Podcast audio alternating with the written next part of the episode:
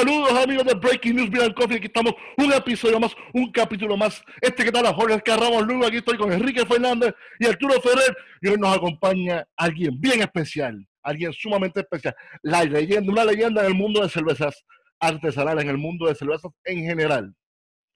Si nosotros somos evangelistas, él es el papa del mundo de las cervezas. Un escritor famoso. Ha escrito sobre cuatro libros, tiene este um, coautor en diferentes, eh, diferentes libros también, escribió Radical Brewing, y por el libro más famoso de él es Cómo degustar cerveza o cómo o tasting beer. sobre 200 ejemplares vendidos alrededor del mundo, sobre ocho idiomas diferentes traducidos.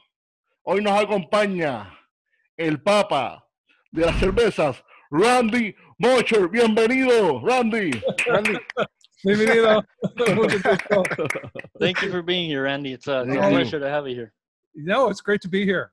For us, it's an, an honor. So, like like I said in our, you are like the, you know that in, in your book says like you are an evangelist, but yeah. for us, you are the Pope. You know, you are the Pope. So, so we are we are part of your of your evangelion. You know, the, your uh, yeah that's part. No, we're all trying to spread the word, you know. Yeah. yeah. Like, my day it was Michael Jackson and Fred Eckhardt and Charlie Papazian and those guys, and uh, that were my heroes. And uh, so, you know, like I just always want to spread the word about great beer.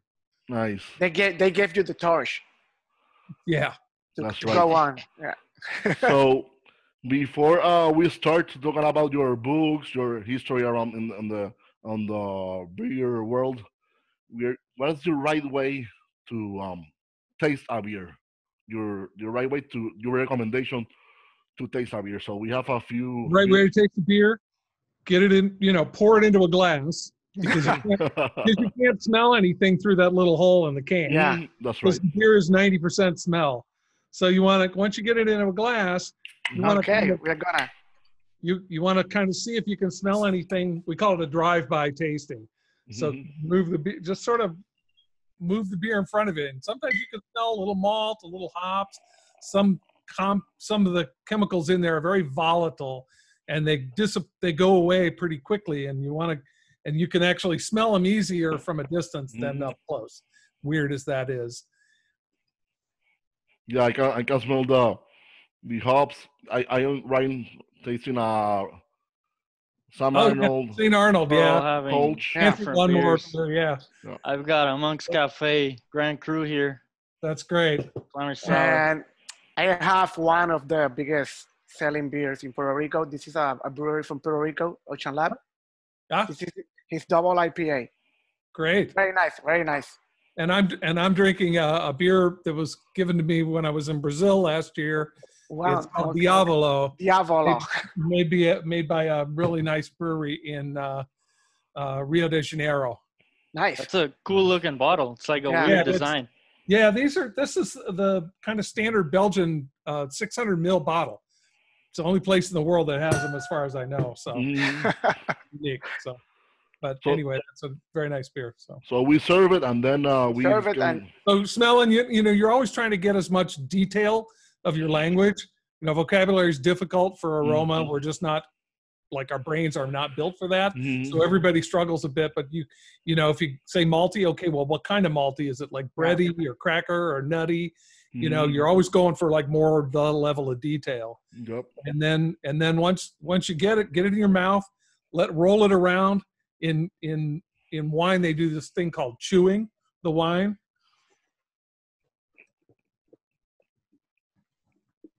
The idea is to get that beer all over your mouth, yeah. which gives you a lot of surface area and it warms it up quickly because the warmer it is, the better you can smell it. Yeah, yeah. of course. And then when you, when you, and so again, you're trying to come up with some more words on it, maybe some aroma things, even though it's in your mouth, you still smell aroma.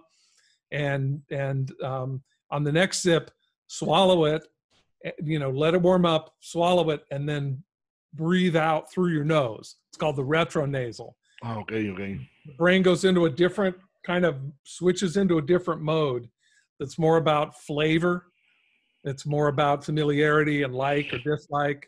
and sometimes you you know you can come up with different different um, words for it. And there's actually chemicals in beer that you can't smell in the glass. You can only smell them after they've been in your mouth and broken apart because the mm-hmm. enzymes in your mouth will break these pull pull the aromatic part off the sugar that they're bound onto and Yeah. release it in your mouth. So there's a lot of different reasons why doing that last bit of tasting. And the other thing I always tell people is you want to make sure that you pay attention to the whole taste. It's not one moment. It mm-hmm. starts, it has a beginning, it has a middle, Yeah. it has an end, and it has an aftertaste. And you want to pay attention to it all the way through because different things come and go. You know, the bitterness is slow. It takes a while to build. It takes a while to fall off.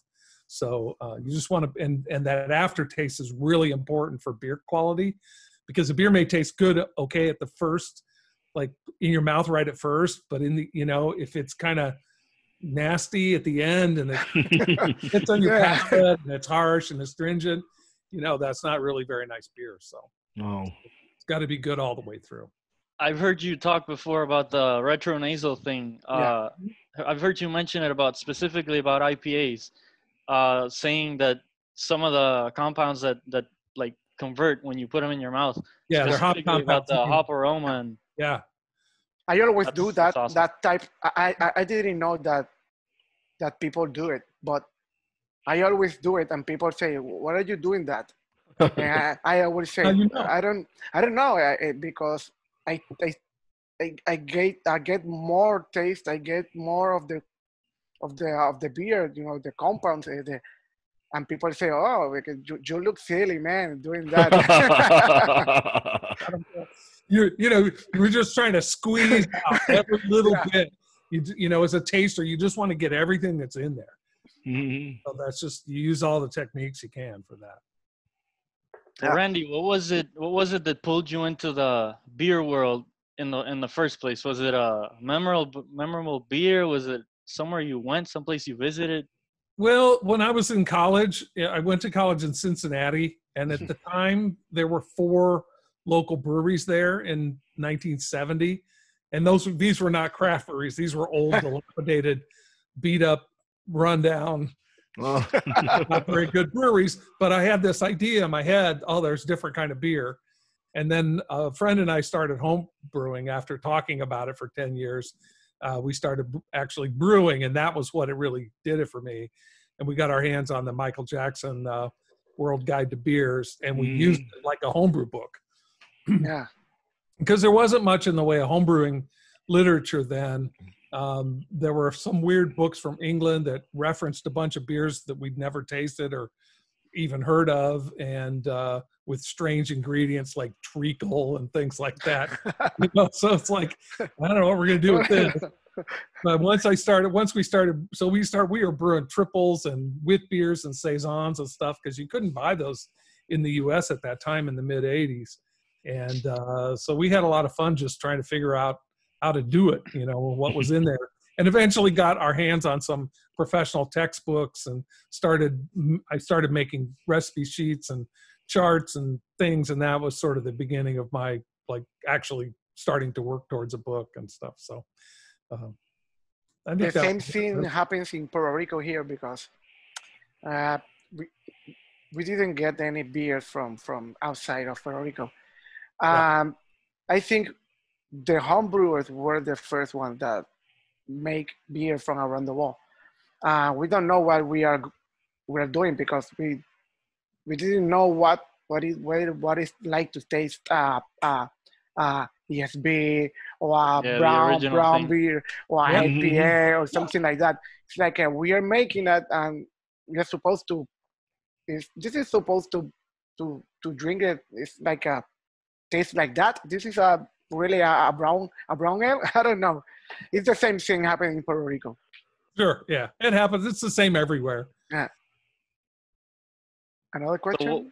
what was the what was the first uh let's say of the newer craft beers type of things that you tasted in the US? What was the first beer that you said like, wow, this is a apart from the classic triples and Mhm. saisons and all that classic stuff from from Europe, Uh, I think it was Anchor Steam. anchor scene.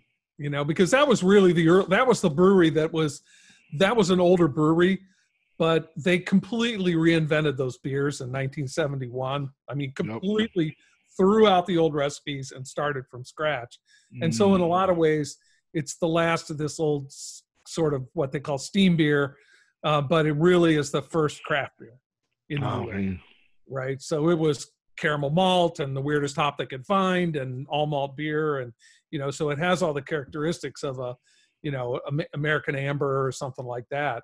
And um, so we, I used to, I was used to work in advertising, and we would go to California to do photo shoots and make commercials and things like that. And and you know, we're up on the company dollar going out to dinner and things. And you know, we used to. Um, there was a place out on the ocean that we would go out to, and uh, they had Anchor Steam on tap with seafood, and it was just like, oh my god, I can't believe how good this is. You know, so I still have a soft spot for that beer. I, I don't. You know what? I think the first beer that that came to Puerto Rico, the first beer that was craft, uh, I think it was uh, the Anchor Steam and the Liberty, because The the, Liberty Ale. The Liberty, Yeah. the, those two was the the first uh, craft brewer, you know, craft Probably beer that, that, that came and some stuff yeah. from uh, Sam Adams. Sí. Yeah. Yep. Yeah, Sam Were Ad- the Yeah. first ones around the block. Yeah. But Sam Adams is yeah, is, have been here. You know, it's like a, this is the new guys in the block. You know. Yeah. Yeah, they've been they've been Yeah. around for a while now, in Yeah. Puerto Rico. yeah, Yeah. So now you're into you were talking about uh, weird ingredients in beers. Uh, with the with Five Rabbit and, and Forbidden Root, your your partners. Uh, am I correct in those two breweries? and I both in yeah. Chicago. Yeah. Uh, if, what I've never tried beers from them, but from what I've read, it seems you guys are like uh, trying out all sorts of different stuff and weird ingredients and combinations. And what's the what's the latest that that's been going on with those two? Well, uh, at uh, Forbidden Root, we've just got a beer um, out of the tank, out of the lagering tanks that we call Purple Pills, and the idea is to try and make a pilsner that is still a pilsner, but that has some florals used in it Mm. uh, in a way that just takes that pilsner hop character and just shifts it a little bit into some new territory without making it not a pilsner. So we used some uh, chamomile and some jasmine and uh, a, a root of an iris plant called orris root um, that has a real deeply uh, fragrant, sweet, fruity kind of aroma to it. It's kind of hard to describe. Uh, and then the chamomile is also a little bit like juicy fruit gum. It has a kind of a bright, fruity, fun fruity. And then the jasmine is a little exotic, a little bit grapey, and a little bit, it's got a bit of a kind of animal quality to it too. That's uh, why they use a lot of perfumes and stuff.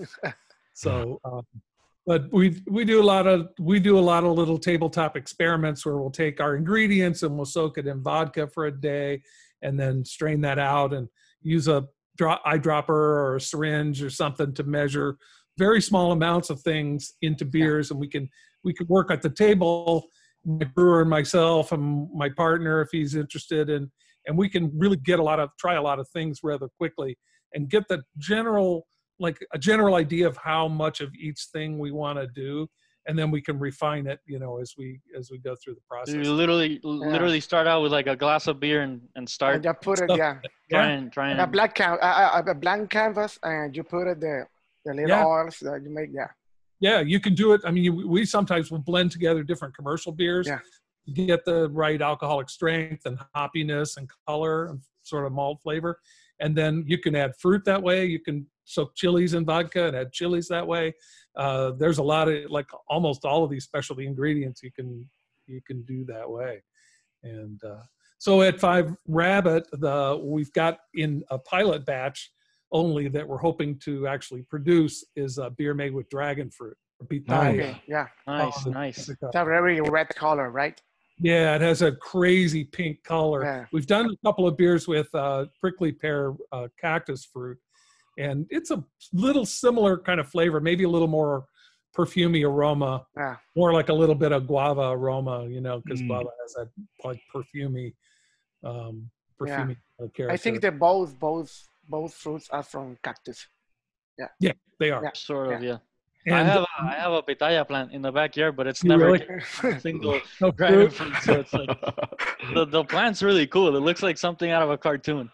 Yeah. But Yeah. So Five Rabbits is a more Latino-oriented uh, ingredient Right. brewery, right? Yeah. So my partner's from Costa Rica. His wife Ah. is from Peru. She, but she spent her teenage years in Brazil. Um, I have another partner from. Uh, we have partners from Mexico and Argentina and Guatemala. Uh, the brewers, um, first generation, it was like second generation American, but his parents are from Guatemala. Yeah. And Nice. another brewers are fr- parents are from Mexico, I think. And uh, we have a guy from Colombia who's been kind of helping us with sales and um, marketing and things like that. So, and I'm the gringo. You know, it's my job. It's been a big privilege to be able to help uh, interpret that culture and find ways Yeah. to express it through beer. We do a lot of storytelling. Uh, you know, we like to we like to put we like to think of our beers as liquid stories. of course. So we're exploring uh, ingredients or a region or a type of cuisine like Oaxacan or yeah. like what happened when the monks came over and brought the European plants with them and plants and vegetables and things. Uh, so you know, we're just trying to find different ways to um, celebrate the culture. Yeah, because that, that brewery have a lot of different cultures, you know, Guatemala, Argentina, Colombia, uh, Peru. We are all Latinos, but we have certainly we are different in, in, in our cuisine, Mhm. in, in in everything, you know. Yeah, But but it, that's that- what's so that's- beautiful about Latin Yeah, America. this is a There's beautiful. Yeah, so much variety there. It's incredible, you know. So uh, it's always been really fun.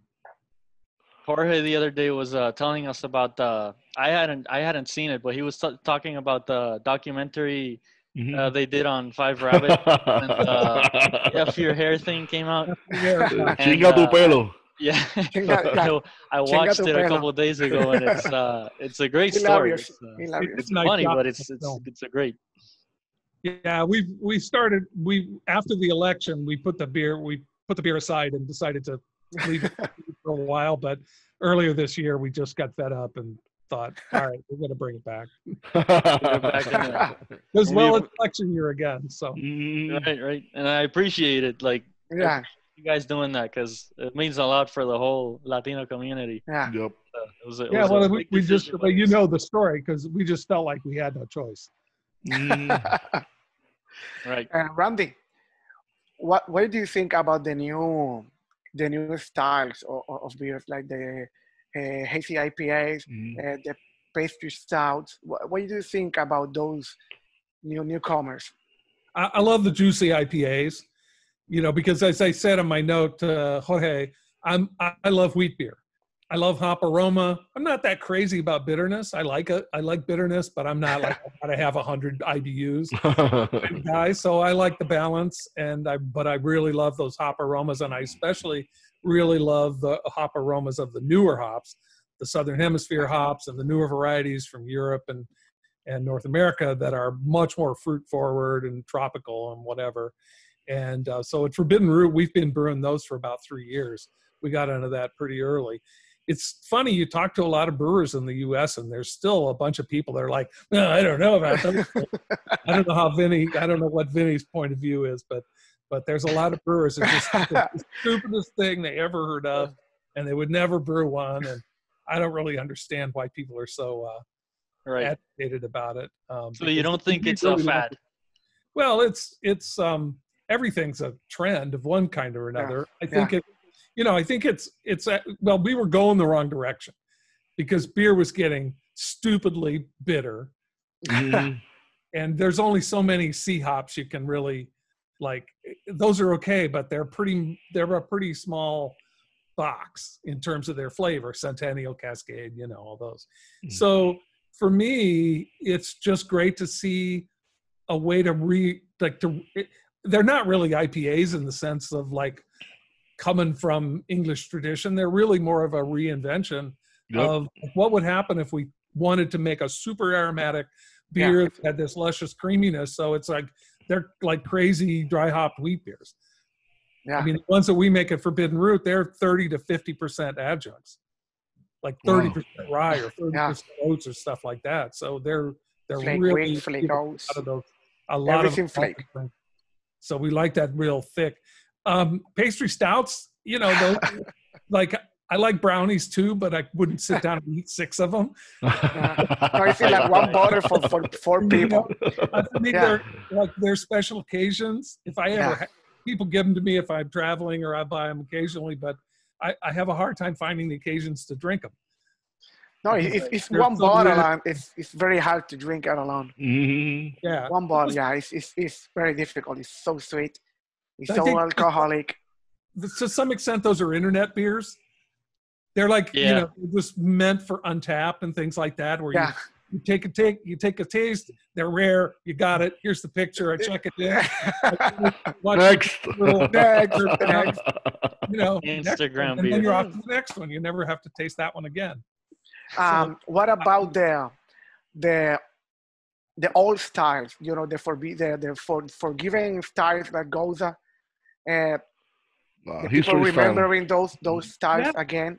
What I do you think think it's- about those? I think it's exciting. You know, I started t- writing and talking about Gose back in 1992 or 94 or something like that. Uh, so I've always thought because I had access to the Siebel Institute library and there were some books in there that had some, you know, that talked about those beers. And so I I saw it. It's like, whoa, this is pretty cool. Yeah, So there's a bunch of those dead beers. You know, that's the one that's really become uh, the most famous.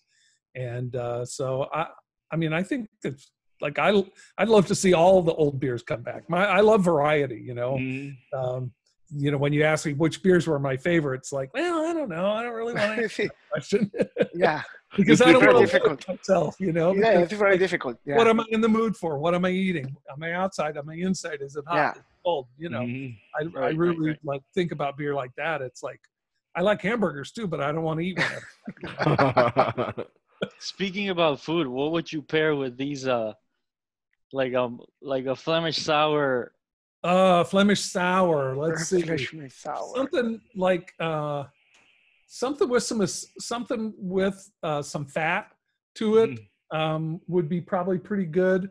I'm thinking about um, like a, a stinky cheese would be good. I don't know if you ever have those like washed rind cheeses that have that kind of really like nice air, stinky aromatics. That's a pretty good pairing uh, with that. Um, uh, maybe something with mushrooms, you know, like a like a um, I don't know, mushroom soup or um, you know something where there's mushrooms in it. The sour beers are a little tricky. You know, it's almost like you think about a wine pairing Yeah, because those beers are a lot more like wine and sometimes like i've even with wine people um i've done a couple tastings like beer tasting for wine lovers you know and this is like and i and i always have a sour brown in there because that's like oh i kind of understand this you know so what, Yeah. what would you put with a pinot maybe you have like duck you know, Duck. duck breast or something it's kind of fatty and it's a little delicate the flavor's delicate but there's a lot of fat there you know and that would that would work with that what else you got to pair With the coach. with a kolsch oh something pretty light you know Yep. a fish. it's not really much of a food beer you can kind of wash stuff down but uh um, you know maybe maybe you got like fish tacos or something that's just like lighter you know those those um pale fizzy beers seem to go good with fried things. Mhm. so i'd say that for sure. And the last one is a? Double IPA. double ipa well i got to go with blue cheese on that. That's like, you know that's like my famous pairing. Um uh, but but really uh, like blue cheese and IPA if you never tried it together Oh, I never tried it before. I I gotta try that one. and Yeah. even like I was doing a thing in Beaumont, Texas, in like East Texas, and this woman was, you know, she likes whatever their lightest beer is, and she, she at the after the taste, she goes, "I hate blue cheese," and really, I don't care much for IPA either, but that was really good together. That's the beauty of beer and food. Sometimes you can get people out of their habits and get them trying new things, you know, which is always great to see. Uh, so, uh, but blue, the, the the the fat and the salt really get cut by the bitterness and the bit little sweetness in the beer, and then the hop um, hop aroma and the blue cheese aroma, like that mold thing, they kind of meld together. They they're more similar than you might think. It's kind of magic. So try that sometime. Even if you don't like blue cheese, even if you don't like IPA, blue really- cheese is a very strong. Uh, very I'm very not a super. I'm not a huge fan of blue cheese, but I am a huge fan of double IPA. So there's there's de- there's de- there's lighter ones and and Yeah. more intense ones. There's a whole scale, so you can go all the way from like a nice hoppy pilsner and a blue a blue a blue brie, you know, a Mhm. real soft like Danish uh, blue or something, all the way up to barley wine and still. So And Randy, for, for a latter pairing. and, and your and the last beer, your your beer from uh, My beer. Well, this is, a Belgian, this is a Belgian triple. It's a little caramely. It's got a little color, um, but these are these are really good with like uh, luxurious seafood, like sh- shrimp, scallops, lobster, anything like that, because the de- the food's delicate but kind of rich. Uh, also, really good with a with a um, high butterfat cheese, like uh, one of those French um, tri- they call them triple cream cheeses, like Saint Andre or something because again those are really really fatty and really creamy and you don't you can't put too like you don't want to put too much bitterness in it it kind of destroys the subtlety of them but they're very very fatty so a, a triple with that um, high amount of alcohol in it will kind of cut through that kind of melt that fat off your mouth um, dissolve the fat a bit and Nice. get you ready for the dip so in the in the flavor, since we're talking about more the food side, the Yeah. the five basic flavors: the sweet, salty, sour, uh, bitter, and umami. All right, those are the five like right now. those are the kind of basic ones there's a bunch Yeah. of like carbonation water there's a bunch of other ones but So those- how would you like explain in layman's terms the umami one seems to be the one that most people are like it's not that easy to explain the way Mm. umami tastes. How would you explain to someone? um, it's just a rich, savory flavor. Uh, so you know, mushrooms have a lot of it. Um, like Japanese cuisine is very rich in it. If Yeah. like you know, I don't know if it it's reached down there, but um, ramen. There's Ramen. like big fan Ooh. for like Yeah, crowd, like very high quality ramen. It's all about umami yeah, because they're putting all these different. They're putting the fish stock in there, the dashi, and they're putting you know mushroom like shiitake mushrooms, very very high, and and those Yeah. things. So those are just like and and all that bone broth. That's pure umami. yeah.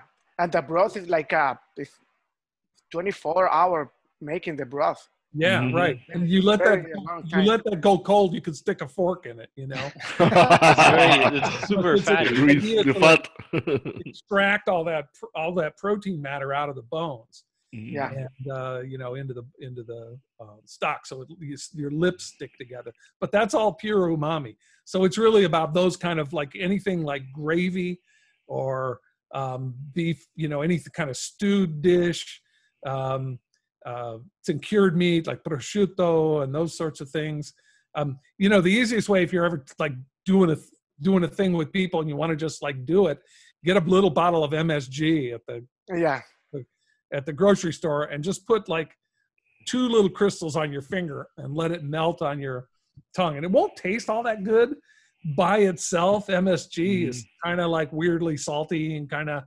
metallic and people don't like it. But but once it kind of melts and goes away, you get this feeling in your mouth. You know, it doesn't it doesn't hit you like salt or sugar or something like that. It's more subtle, but once it gets on in your palate and you start to sense it, it lingers on for a very long time. Uh, so it has a different kind of like each taste has a different sort of dynamic in terms of how quick it comes on, how quick it goes away, what the Mhm. max is, what the minimum is. You know, it's like um, dynamic range in audio. You know, each, each thing has a s- each each individual taste has a different. I think that that kind of flavor that you are eh, explaining to us, we can find in Puerto Rico in this classic Chinese Puerto Rican dish called tostones con It's like uh, What they call what? It's, you say it's, tostones it's basically with- with fried garlic. Plantains fried with garlic. plantains with garlic, but made with uh, made uh, Chinese way. The Chinese in here in Puerto Rico made that that that, that tostones, and I think that that's explains really good. Somehow that became a thing in Puerto Rico. Every Chinese restaurant serves fried plantains with garlic. I love Yeah. plat- I love platanos. I think those are Right. Yeah. Yep. crazy good. And garlic garlic actually contains a lot of another very subtle taste called kokumi Kokumi. that is uh, related to umami, but even more kind of hard to pin down. Yeah. Uh, that but it's in all those stew stewy dishes where there's just that kind of sense of lingering richness. Um, Kokumi. so yeah, is that- everything with garlic. That's literally another better. flavor. Like kokumi is like another flavor, but Yeah. it's sort of more a potentiator of umami than it is. It doesn't. It's it's it's hard to even talk about it, but it doesn't really have like a flavor. But but Mm. when you put it in, it makes everything taste more uh, mouth filling. So it it it it enhances the the texture of foods. Um, it in it it, enha- it enhances umami, kind of magnifies umami. So a lot of people are a lot of um, uh, industrial food production um, companies are looking at those like umami and kokumi to make their foods taste better, to cover up the sort of bitterness that sometimes comes with some of the either the ingredients that they have to use or the way they're processed, like canned soup, right? It, Yeah. The reason they put so much salt in canned food, canned soup, is not because people like salt, but the process of cooking that soup inside the can makes it bitter.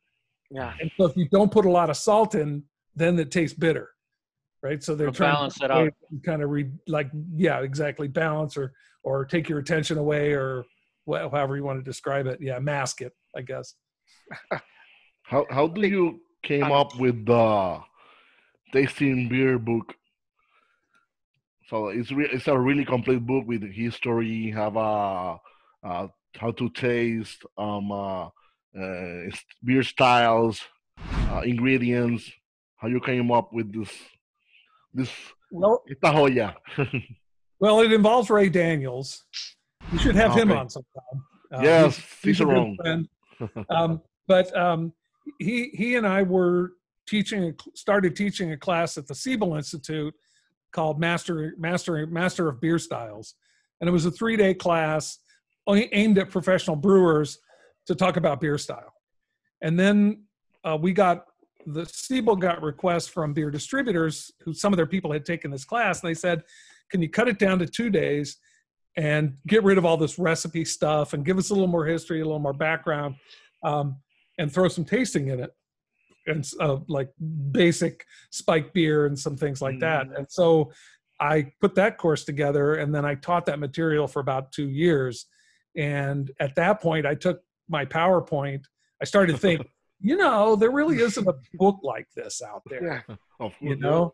And uh, so i took my powerpoint outline and, or my powerpoint slides and stripped it out of the of a powerpoint and i had a 20000 word outline.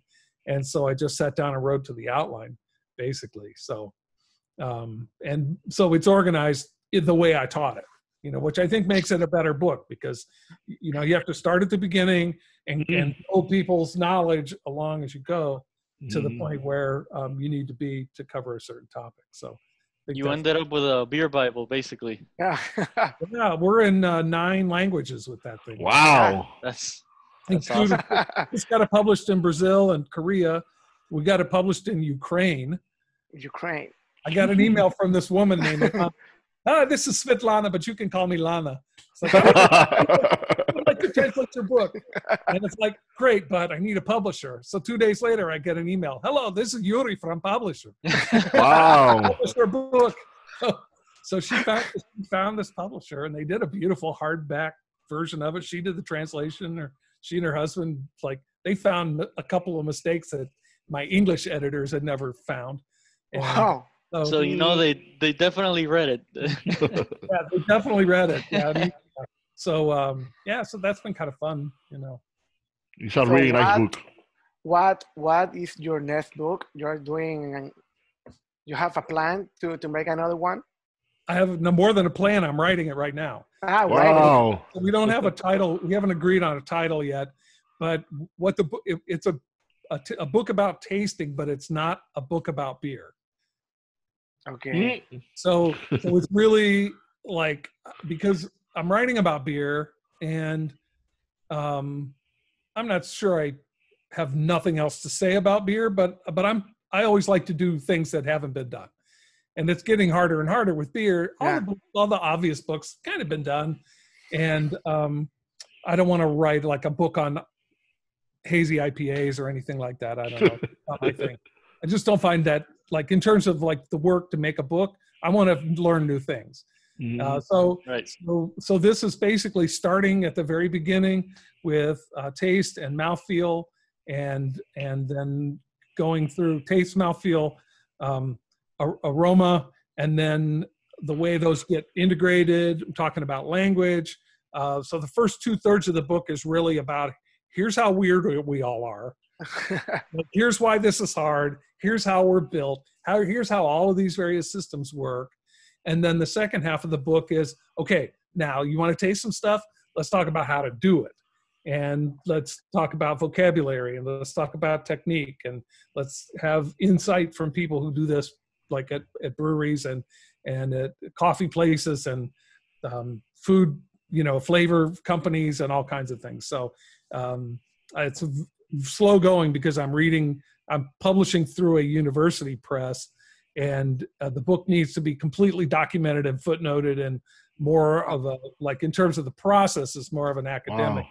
Mhm. So that means every fact I put in there, I have to have a paper trail from a scientific paper. yeah. Wow. So it's very challenging. Plus, you know, I- like I, I, I- I was just going crazy with ta- like taste. It seems like, yeah, sweet, sour, salty, bitter, umami. How hard can this be? Well, two months later, you know, I get. I get to salt. And I think that's got to be super easy. And it turns out that there's two completely separate and different systems to taste salt. One of them is like salt in the normal range, where your body, if your body's a little depleted, you kind of need more. It, it makes salt taste better. So, so your your senses are are have feed feedback down from the brain to tell the lower parts of your brain, hey, this is good now. Right. And then Yeah. there's a second system that is like based on it's like extreme salt. That's like don't drink the seawater, don't like Mhm. that's like designed just and they're on different parts of the tongue and the wiring's different and the the transduction mechanism is different like Wow. everything's different and there's all Wow. these little like every one of those little the there are receptors that latch onto a molecule and then they go inside the cell and then it's like a crazy pinball machine where something busts open and now something's in two pieces and each one of those hits three other things and then eventually goes down and four different things come together to send a signal out out of the cell Sorry, so it, So it's a it's a, a chemistry lesson right there.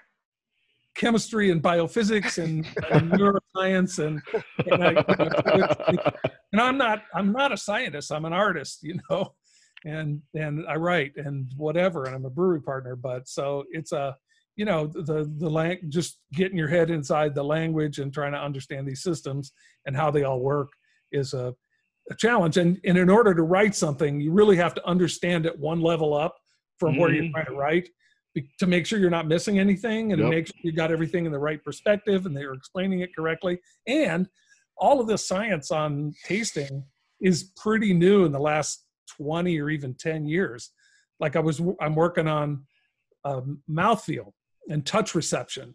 And the, the the receptors for touch have just been figured out in the last three years. Wow. so you read a paper from 2015 it's like they say we have no idea. And it's like is that true? And then you like look some more and you find the paper oh yeah now we got this one you know? But we still know this. So it's um it's been a Wow. journey Sounds like the book is going to have a bunch of different applications, though, which is Application, yeah. great. So yeah it should be a pretty wide audience you know it's we're gonna we're pitching it as a book for people who who want to be taste want to do tasting better whether it's Mhm. just like they like wine or beer or they're professional um, it's not really a professional textbook but also people are interested in neuroscience and psychology and sensory science and things like that so even if you're not really all that into being like a spectacular taster it's still pretty fascinating stuff uh, a lot of really interesting evolutionary things um, there's tons of cool stuff. New science, new science. New science. You have Mm. taste buds in your nose. what? Really? You have sweet and bitter taste buds in the nose, and the purpose of them is to detect and kill bacteria. Wow. Oh, that's new science. It's crazy. And people who have who people are really sensitive to bitterness have fewer colds because their system is more robust. So it blocks out more negative stuff basically then. Yeah, it's like it's it's not part of the immune system. It's it's what they call innate immune response that that that happens at the cellular level. Doesn't even go bother your immune system to start sending out cells because it takes a while for your immune system. It takes sometimes days to get your immune system like, you know, that's why you get the flu and then three days later you got a fever. Mhm. 'Cause That's your immune system building up all these cytokines and all that stuff. But um, so this happens just like instant so one of them like one makes the sweet sensing cell makes sugar squirts out sugar. And it as long as the sugar stays at a high level it inhibits the bitter sensing cell. But as soon as the sugar drops that's a sign to that cell that bacteria are feeding on that sugar that there's bacteria in your nose. And then it disinhibits the bitter cell says go for it. And the bitter cell can sense the compounds of bitter on the outside of bacteria that bacteria use to talk to each other and squirts out uh, nitric oxide which is a lethal gas which goes right through the bacteria and kills them. And then the sweet cells squirt out a peptide which is like a little fragment of a protein that's also toxic to bacteria. So that just happens like right now Super at a cellular level. Wow. boom, boom. It's amazing how, how much amazing. weird yeah. stuff we have and we don't even that's take the it all for that- granted. that's, that's the big lesson of the book that we there it's all inside us go- doing all this stuff for us most of it is completely out of sight Mhm. know? How, how do awesome. you how do you see the the beer industry now and uh, and the in the near future? How do you see it? well n- near right now we're in survival mode Yep. So it's pretty tough here. I'm sure it's difficult down there for people. Yeah. um, so my um, five rabbit just opened up on sunday for limited outdoor seating and forbidden root opened i think last thursday maybe. And uh, so we, we're doing a lot of takeout. We're doing beer dinner online zoom beer dinners and stuff like that. So we're surviving. Uh, you know this will pass eventually but Yep. it, it's hard for restaurants and and stuff but the beer market's become very crowded we have almost 300 breweries in the chicago area um, so it's ins- insanely competitive and um, you know i don't know it's interesting It's interesting a, it's a tricky question. Yeah. Well it's just like nobody really knows where Yeah, it's Mm, that's go. right. oh i mean i'm and people are like well, what's the next big style it's like if i knew that i'd be rich you know Magic ball. Yeah, it's you know the, the, the the end, number of the lotto. Yeah, and I think in the end, craft beer is just like make a beer that you like and you like to drink and you think is interesting, and hopefully people will come along with you. Yeah. And uh, that's all, the way it's always been. So In this couple of uh, uh, uh, couple of days uh, that we are enclosed in our homes, I just try a, a, a new recipes. Like uh, I am a home brewer too. Um, I try new recipes from beers I never heard of on my life, like uh, the Kottbusser and uh, Grodziskie. And I made those beers. I never have them, but uh, I followed the recipe, and I think I make. A, a a we hope so. beer. we I don't hope- know. But I, I They like it. I like it. pretty good. Yeah. Yeah. Yeah, Those guys like it too. Grodziskie, Grodziskie is great. Yeah, I love that beer. I brewed that beer for a Michael Jackson presentation years back in the '90s. He was he came through Chicago and he would always come and hang out with the homebrewers because we were always doing interesting things and and uh, he came in and I said, Michael, I'll brew the, I'll brew three dead beers and you can talk about them. So I brewed a Gose Sahti and a and uh, Asati. Grodziskie. Grodziskie. And that, my, that that you know, sometimes you look at those old recipes and you think, I don't know, it looks Yes. what they're doing. And then Yeah. you it, it's like, oh yeah, of course. It's look, this and you try it. Then, then you try it. You say, "Oh, that this is a good beer. This is a good didn't recipe." expect it to work like that. That's the beauty Yeah. of doing those things because you would have never thought to do that. Yeah, it's like uh, I love that beer. I, I I already made it like uh, three times already. Uh, here in Puerto Rico, we have this. Uh, we are in the in the um, in the uh, in the summer, and the heat here is so overpowering that a Grodziskie is like a it's like a gas of of of, of heaven. a glass of heaven. Yeah.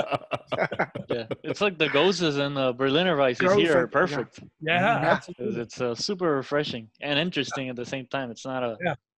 Have you guys used those kveiks at all? Yeah. Yeah.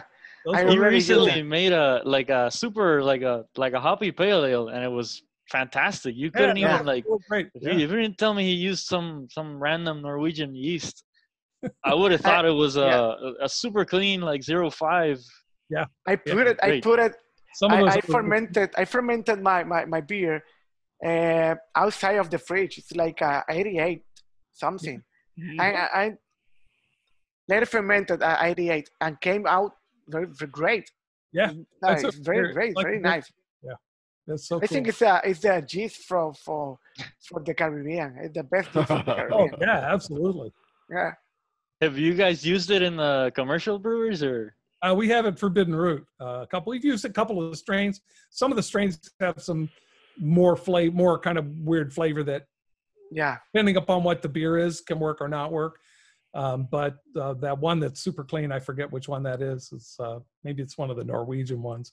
Um, real nice. So Yeah, my, my Yeah, brother make another one that yeah I I he too like uh he fermented like an 88 um the flavor of the beer is, is what like uh, uh and sorry it tastes like a like a like a lager but it was fermented at 88 it was a kveik just I don't know but have a profile of a of a of a at 88 I don't know. Uh, that, that, that, those, those G's are, are like a surprises.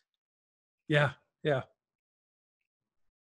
What's your if if- if you were to talk to a home brewer who wanted to go pro nowadays? What what would be the biggest tip or like what's the what's what's been the biggest lesson for you specifically? You you you were a home brewer for a bunch of years and then you- now you're more involved in the commercial side. Uh, it's a hard business. You know, if you're a software developer, keep your day job.